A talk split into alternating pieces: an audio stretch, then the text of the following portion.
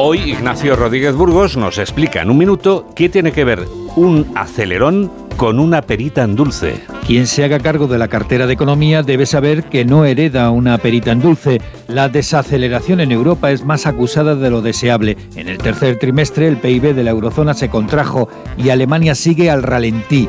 Y si Europa está griposa, España se contagiará. Ahí está la menguante evolución de nuestras exportaciones. Quien sustituya a Calviño debe dirigir la política económica en un gobierno apoyado por socios incompatibles en muchos aspectos, como el impuesto a las energéticas, a la banca, o la reforma fiscal o la política laboral. Las diferencias se acrecientan cuando se habla de financiación, de la reducción de la deuda de Cataluña a costa de la hacienda común o de la cesión de la gestión de la seguridad social al País Vasco. Todas las comunidades son deficitarias en el sistema de pensiones, salvo Madrid y Baleares.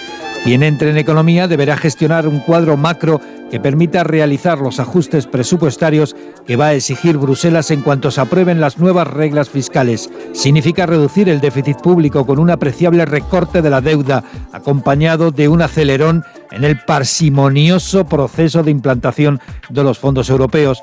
Hay que disminuir la brecha de renta per cápita con Europa y aminorar la tasa de paro con nuevas políticas de empleo y con reformas en los subsidios. Y todo ello con la oposición interna de Yolanda Díaz, de Sumar y del descabalgado Podemos deseoso de demostrar que sin ellos poco se puede hacer. El sillón de economía puede ser apasionante, pero no va a ser cómodo. Los hack